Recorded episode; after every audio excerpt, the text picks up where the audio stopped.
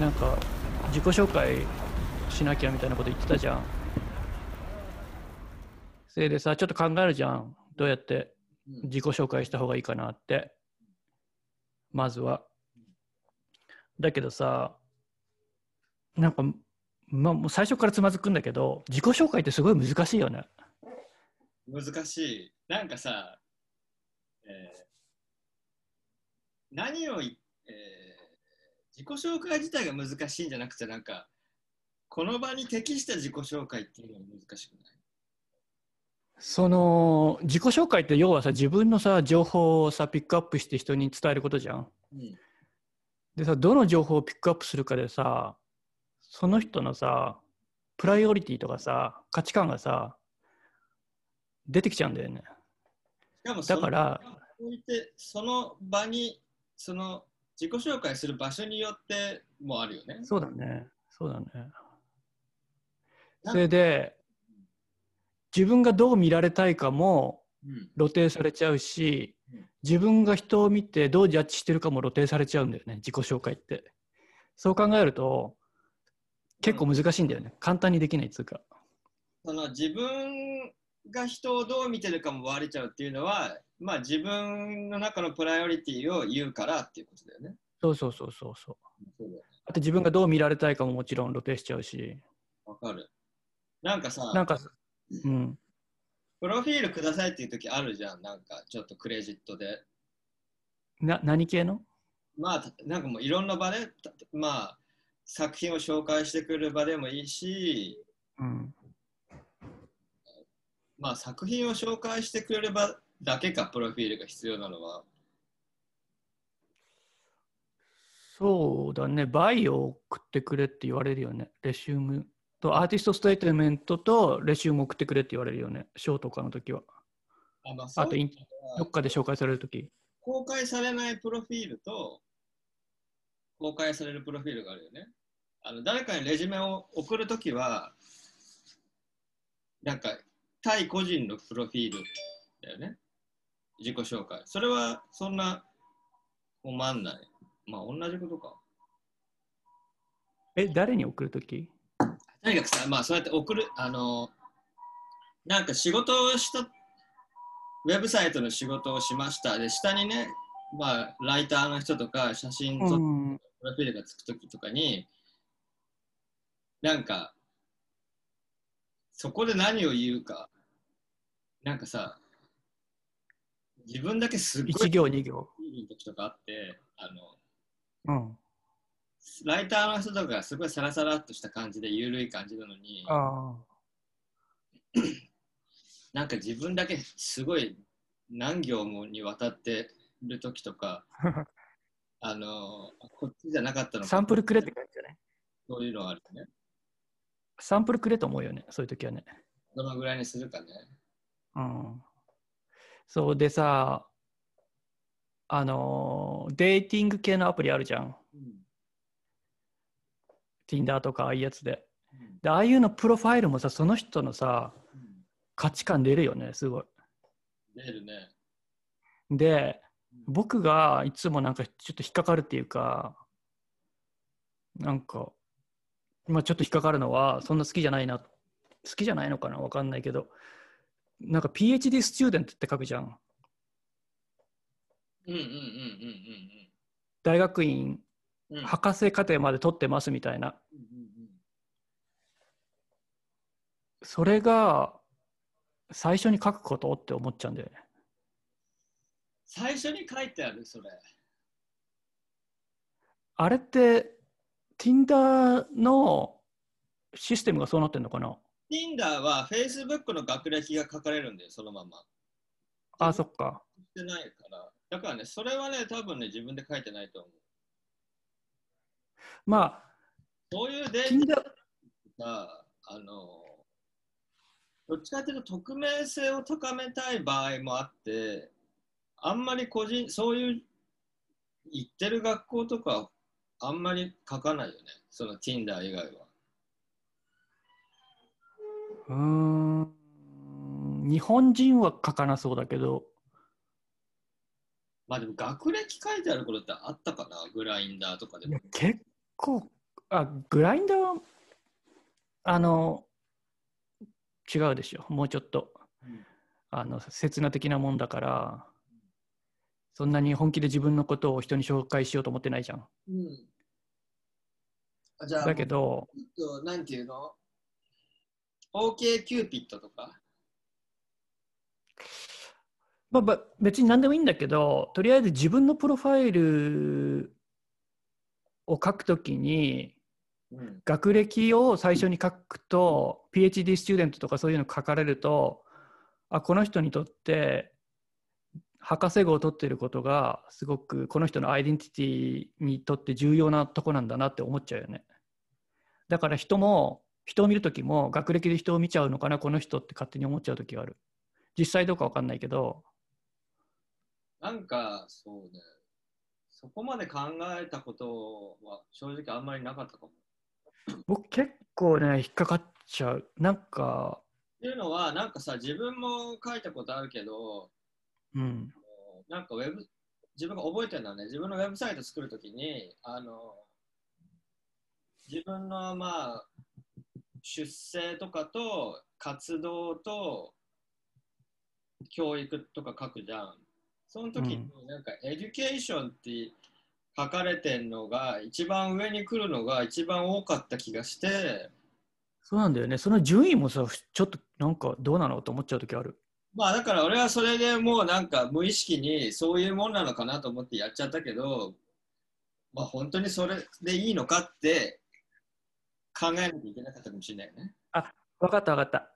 えーっと、その個人のうん自分で書く以外にも、アメリカのそういう社会が結構 education が一番上に来るんだよ。多分 Tinder もそうなんだけど、PhD なんとかとか、それがアメリカが多分すごい学歴社会だからかなとも思うんだよね。でもそうだと思う。きっと。だから、途中から、多くの人は無意識にそこに乗っかってるだけで、学歴を気にするっていうほどでもないかもしれないけど、でもまあ一番上に書かれてるから気にさせられてるよね。刷り込まれるよね。うん。常に大学、あの、教育が上に来てるから。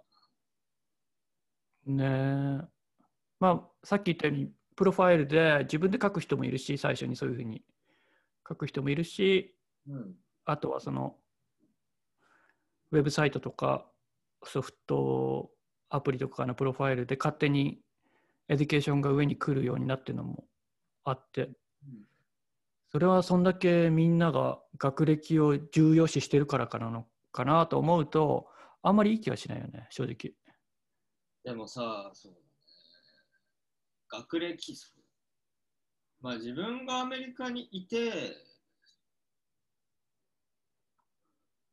まあ友達付き合いではあんまり関係ないね、もちろん。そういうこと、でもやっぱり、ひとたびなんかしようと思うと関係あるよね。そうそうそうそう。あと、僕は、あの、リンクデンだっけ？なんていうんだっけ、あの名前。リンクドイン？リンクドイン？うんあれがすっごい嫌いで。あれ、あれ、でも今もたまにメール、なんかお知らせ来る僕もう何年もログインしてないけど、いまだに誰々さんがリクエストしてきましたとか、あるんだけど、もう開きたくもないから見てないんだけど、あのコンセプトがすごい嫌いなのね。うん。コンセプト。私はこの私はこの人とつながってます、私はこの人とつながってます、こんないい仕事しましたとか、まあ、もちろん学歴もそうだけど、それってさ、すっごい相手をジャッジするシステムじゃん。うん。それで、いい人の方がよりいい仕事を得るじゃん。うん。だから、キャリアがある人がもっとキャリアを得て、うんチャンスがない人がもっとチャンスがなくなって、どんどん広がっていっちゃうじゃん、キャリアが。差ができちゃうじゃん。そういうのも助長してるし、で、僕はすごい嫌いで、友達とかに結構言うのね、うんうん嫌いだって。うんそうすると結構きょとんとされることが多い。え、別に普通にみんな使ってるし、あれ超便利じゃんみたいな。適任な人探すときに、うんあれがないと仕事適任な人探すの困るとか、すごい仕事で人を探すのに役に立ってるって言われて、あんま共感されたことない。あれってそんなに使えるツールなんだね。なんか、使っ普通の会社行ってる人結構使ってるっぽいよ。でも確かすごい大きい会社なんだよね。Google とかと GAFA には入らないけれど、それなりに普及してるっぽいよ、なんか。そっか、まあジャッジする。まあそうかもね。でもじゃない？まあ学歴はじゃあまあちょっと置いとくとしたら、でも、あれはなんていうの、自分の過去にやった功績で判断してもらうっていうことでしょ？プラス、誰とつながってるか結構わかるんでしょ？ああ、そういうことか。この人と仕事しました、この人と仕事しましたって。そうすると、まあ、成樹君の理想としては、まえっと、毎回、その人が誰と付き合ってたかとか、過去にどんなことしたかとかいうことをなしに判断した方がいいってこと？うん。うん。なんか理理想っていうのがあるわけじゃないけど、うんうんただ、人が人をジャッジするツールだっていうのが嫌だっていうことと、そのチャンスの格差を助長するなと思って。まあじゃあこうしろっていうことではないけど、でもそれが格差を助長するなっていうのは確かにそうだね。わかる。言ってることは。で、あんまりこれを僕も検索したことないから分かんないけど、あんまり周りで、あのサイトに、あアプリうん。に対して、嫌悪感を示している声を聞いたことないし、反応も得たことないから、うんなんか言ってるの自分だけだなと思っちゃう。まあでも確かに今自分、俺が今自分の朝な簡単な理解だと、まあその自分の過去の仕事っていうのと誰と付き合ってるのかのうち、過去の仕事ってのはやっぱりさ、仕事じゃなくてもいいんだけど、自分が何などんなものをやってるかっていう過去のものは提出する必要があるけど、誰と付き合ってたかっていうのは確かにほとんどないよね。意味が。ねえ。それはでも多分、判断材料にするときは、確かにその人に新たな偏見をつけることでしかないよね。この人とやってるからこうなんだとか、つながりたいと思うじゃん。誰か、僕が有名な人とやってたら、あ、この人とつながれば、あの人とお近づきになれるとか判断されて、うんうんうんあの、声か近づいてこれ来る人もいるじゃん。で、そういうの、すごい嫌いじゃん、僕。うん、そうだね。むずいね。でも、だだから自己紹介って難しいの、すごい。なんか、最初からつまずいて悪いけど、自分で自分を自己紹介するって自分はこう見られたい自分は人のここを見てジャッジするってのが自分の価値観が露呈しかねないからで最近僕初めて会った人に仕事何してるのって聞かれたらフルタイムアーティストっていうのねうん。なんでかっていうとただアーティストっていうとなんかバイトしてて絵だけで生活してないんじゃないかなってうん。思われたりとか聞かれたりするのがめんどくさいからうん。最初からフルタイムアーティストって言ったらああアーティストとしてだけ生活してるんだなってうん。一言で分かってもらえるじゃん。なんか前そのアーティストって言った時にえでも他にバイトとかしてんのとか聞かれることあったからその生活のために他に昼間違う仕事してんのとか聞かれることがあったからそれがめんどくさいからあの聞かれたら何してんの？って聞かれたらフルタイムアーティストって言うんだけどうん。でもそれも僕の自分の作品だけで生活してますよっていうこう自意識が出るじゃん前に。うん。別に誇るわけじゃないけどわざわざそういう。タイムって言うんだっていうふうにそうそうそうそうそうそう。だからそこで自分で言うときに、あ、自分のそういういやらしい部分も見え隠れするなと思っちゃうの。なるほどね。まだあ、から自己自己紹介難しいっていう。それさ、自己紹介もあるし、その肩書きっていううん。難しさも自分は感じてて、なんかアメリカにいた時はあんま何も考えずに、まあ写真家、まあフォトグラファーっていうことだけど、アーティストでいいかなと思ってたんだけど、うん。なんか日本に帰ってきたら、今、今写真家って言ってんだけど、なんかカメラマンでもなくて、えーアーティストでもなく写真、まあ写真撮ってるからね、一番それがいいかなと思って、うん。なんかアーティストっていう感じでもなくなってきて、自分の中ではね。なんか、僕は客観的に、うん、浩平君が写真家っていう言葉だけに収まるのかはちょっと疑問な部分もあるけどね。写真家からちょっとはみ出てる部分もあるかなと思うから。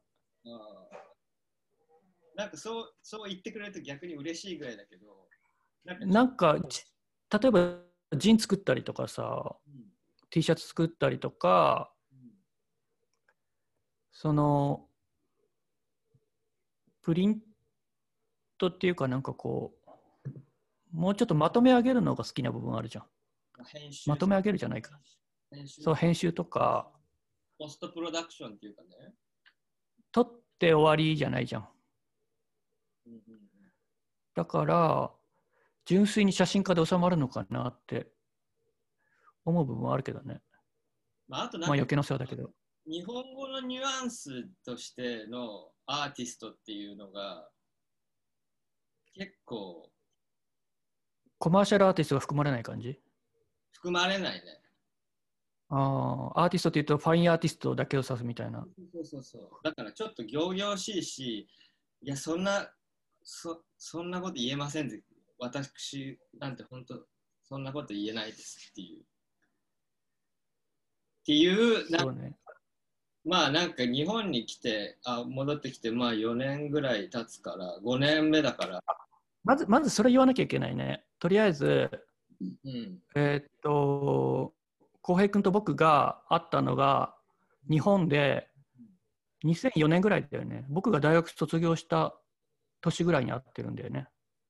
うんうんうんで、その時はミクシーがポピュラーだったよね。うん。うんでもまあ実際に会ってんだよね。あのオンあオンラインじゃなくてと、共通の友達を通して、うん友達の家で会って、その後ミクシーでつながって keep in touch して、で僕がその後2006年に渡米して、で僕はちょうど今年でニューヨークに来て15年目なんだけど、浩平君ニューヨークに来たの？2008何年 ?8 年？年。じゃあ僕より2年後にニューヨークに来てんだね。だからそこでまた、あれだよね、こっちで会うようになって、で、日本に帰ったのは何年？2016 ?2016 かあ。結構最近だね、4年前か。まあだから8年ぐらいいたかトータル8年？な。うん。あまあ、2人の接点はそんな感じだね。そうだね。まあ、あのね、そうだね。あの、自分は先に、先に行ってた直樹君に大変お世話になりましたけど、最初から。2年、2年目ぐらいだったんだね、僕がね。うんうん。それで、フラットブッシュに住んでてね、しいね。そう、僕僕はまだニューヨークにいて、で、今日は 急に日にちの話しちゃうけど、こっちは、何日だ？11なんじゃない？今日はね、こ今は1月11日のうん10時10分 PM。1月11日の10時10分 PM1 が多い。で、そっちは12日の朝。そうだね。もうでもね、お昼12時10分。今14時間あんだね、あれが。タイムラグが、ジェットラグが。ぴったり14時間？14。たり14時間今そっちが10時10分。そうね。そそんな感じだね。で、僕は画家だね。はい、そうです。何の画家で。ペインターいいですか？そう、フルタイムアーティスト。わざわざフルつけつけたり。そう、だからまあそんなそんなとこでいっか。写真家と画家で日本とニューヨークってことだけ押さえとけば、うん。あとはおいおいって感じかな。うん。何やってるかとかは、そのうちだんだん分かっていけばいいかなって気も。あとさ、その性別とかもさ、なんか言う必要あんのかなとか思っちゃうよね。性別は言う必要は、なんか、最初にカジュアルに言う必要はないと思う。けど、うん、そうだよね。あの、he、him とか書いてる人いるでしょ？スラッシュで。ぜうん、書いてる人書いてる人いるあのプロフィールに。そうそうそうそう。they、them とか。うん、そうすると、まあ、呼ばれ、あれのコンセプトっていうのは、自分が呼ばれたいっていうことを、あこうであるってことを、えっと、説明しましょうっていう意図なんだよね。俺ね、わかんないんだけど、うんそのトランスの人たち、あ後でまたトランスの話するけどうん、トランスの人たちがプロフィールに自分は F2M ですとか M2F のトランスですって書くこと多いじゃん？うん。あれを書く理由ってのは、うん。そのそれを相手が知らないで話しかけてきて知り合いになっちゃうとその会話の中で自分が傷ついちゃうことがあるから最初に知っといてもらわないとっていうことなのかな。なんか2種類、まあ、ちょっとあると思う。例えば、なんか、えーっと、アクティビズム的な文脈で、こう、せあそうだね。話すときは私はこういうものでって、まあそれは言うじゃん。それってうん多分、奈々ちゃんが言ってたあののは、何？対、プライベートの1対1のコミュニケーションの時に最初に言うってのは、そう、あの、自分、その、自分が傷つかないようにっていうか、相手に自分を傷つけさせないためにっていう例えば口説いてくる人とかいるじゃん多分。あ、そう、なんかでもね、やっぱね、トランスの友達が言ってたけど、やっぱり最初に書かないと、やっぱりうん、そういうことになるから、やっぱり街歩いてて、ナンパされて、なんどあこかよとかいうことはもうすごい日常的にあるんだって。ああそうなんだ。うんやだね。だから、それを防ぐ防御策うん。ではあるんじゃない？じゃあまあそう2つの意味があるっぽいけどまあ今考えられる範囲ではそれでもっと違う意味もあるかもしれないけどね。そうね。あともう一個、これさ、失礼になるの？かな失礼にならないと思うんだけど、トランスの人が好きな人うん。ための説明でもあるよね。そうなんだ。うんならない。トランス女性、トトランスが好きな人ってのがいるの？まあいるんだ。いるんだろうね。いるでしょ。いるよ。そうなんだ。よく分かってないかもしれない。勉強不足で。いる。あのートランスの定義もすごいいろいろあると思うけど、いるいると思う。うん、っていうか、いる。変な意味ま、変な意味で言えばいる。変な意味ってなんていうの？あまあだからフィジカルな意味で好きって人はいる。うん。そうなんだ。あんま考えたことなかったかも。うん。なんかちょっといろいろ考えちゃうね。これ適当なんかとりあえず喋っていいよね。なんか、うん、すごいあ僕言いよどんじゃうんだけど、まあ、僕け、自分の経験の中で、で、デーティングアプリで、向こうが話しかけてきただか、こっちが話しただか覚えてないけど、誰かとマッチするじゃん。で、会話が始まるじゃん。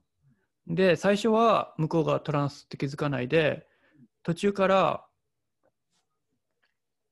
あ、この人そうだって気づいたことは何回かあるけど、なんか別にその人だけじゃなくて誰とでもそうなんだけど、会うまでいかなかった。うんうんっていうか僕はほとんど会わないから、あんま人と。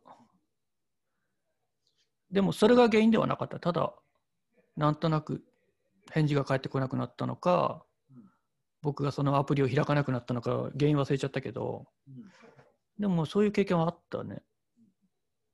でも別にその時に書いてくれよとも思わなかったね。うんうんうんあ、気づかなかったなってぐらいだったね。うんだけど、同時に、うんあ、じゃあ、ひうかつなこと言えないかもなっていう、なんていうの？自分も質問とか、ちょっと考えなきゃいけないのかなっていうふうに、ちょっと構えちゃう。自分が無知だから、その自分の無知さでうん相手を傷つけないように気をつけなきゃなっていう気持ちにはなったけどね。まあでもさ、構えさせるのはさ、当然だよね。当然っていうか、必要だよね。だって例えばニューヨークにいたらさ、人種の話とか政治の話をするときにはやっぱ構えるじゃん。そうだね。まあ構えるっていう言い方もあるし配慮って言ってもいいのかもしれないし、デリカシーがないことを言わないようにしなきゃと思うよね。そうだね。本当は配慮も、配慮とかせずに自然にね、何にも言わないことが大切なんだろうけど、とはいえ、でもさ、どんな相手でもさ、家族ぐらい近くても恋人でも、やっぱデリカシーって必要なんじゃない？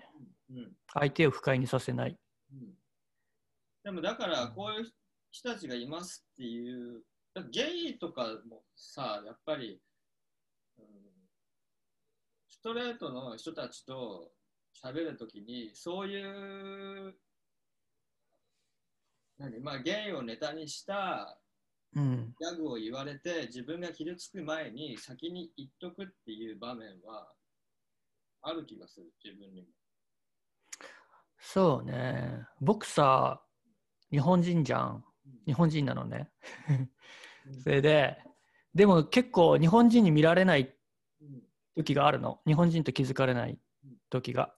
なんか日本人だって信用してもらえなくて、お前ミックスだろうとか、なんか言われる時があって、で、電車とかで向かい側に日本人とかが座ってて、日本語ですごい会話してて、僕のこと日本人って気づいてないんだろうなって思う時がある。だから油断して会話してるんだろうなって思う時もあるし、あと、僕のこと日本人って気づかないで日本のことについてネガティブな話をしてるのも聞いたことある。なんかこう、なんかね、前、語学学校に行ってた時に、コロンビアの子だとどっかの国の子が、日本人の人子たちってさ、スープこうやって飲むよねみたいな、なんていうの？うんこうやって食べるよねみたいな。あれ、嫌だよねみたいな会話をしてたの。その時に、ああ、この人たち僕が日本人って気づいてないでこの会話してるんだろうなと思ったの。だって隣に日本人いたらそんな会話ししないじゃん。そうあ音声だけだったら分かんないか。あの日本人はね、あのお茶碗っていうか、丼っつうの、なんていうの、お皿を持って口に近づけて食べるのが行儀悪くないけど、ほとんどの国じゃそれってね、あんまりまあ行儀がいいこととされてないからね。テーブルから持ち上げないよね、大体ね。うん。そう。だから、相手が何人か分かってないとか、相手の性別がちゃんと分かってないと、うかつに失礼なことを言っちゃう危険性はあるよね。うんそうだね。うんまあだから、配慮の話だよね。そのいろんなとこにそう。どんな人がいる可能性もあって、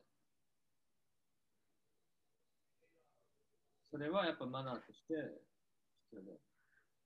そう。まあ、自己紹介の話からこの話派生してんだけど、まあ、自分のどの情報をピックアップして相手に伝えるかっていうのが難しいっていう話で、まあ、答えは出てないから、性別を言うかどうかっていう話だよね。そうそう、その自分の性的指向とかも最初に言うべきかどうかとか、まあ、もちろん場所とあれによって違うだろうけど、うん。時によって。うん。まあ、自己紹介の話そこら辺でいいか、まあ、難しいということで、はい、答えは特に出る出せないから。答えは、まあ、出さない、出さないでいきましょうよ。とりあえず。あのそうだね、そんな出せるほど。賢くもないし。まあで、自己紹介の話はとりあえず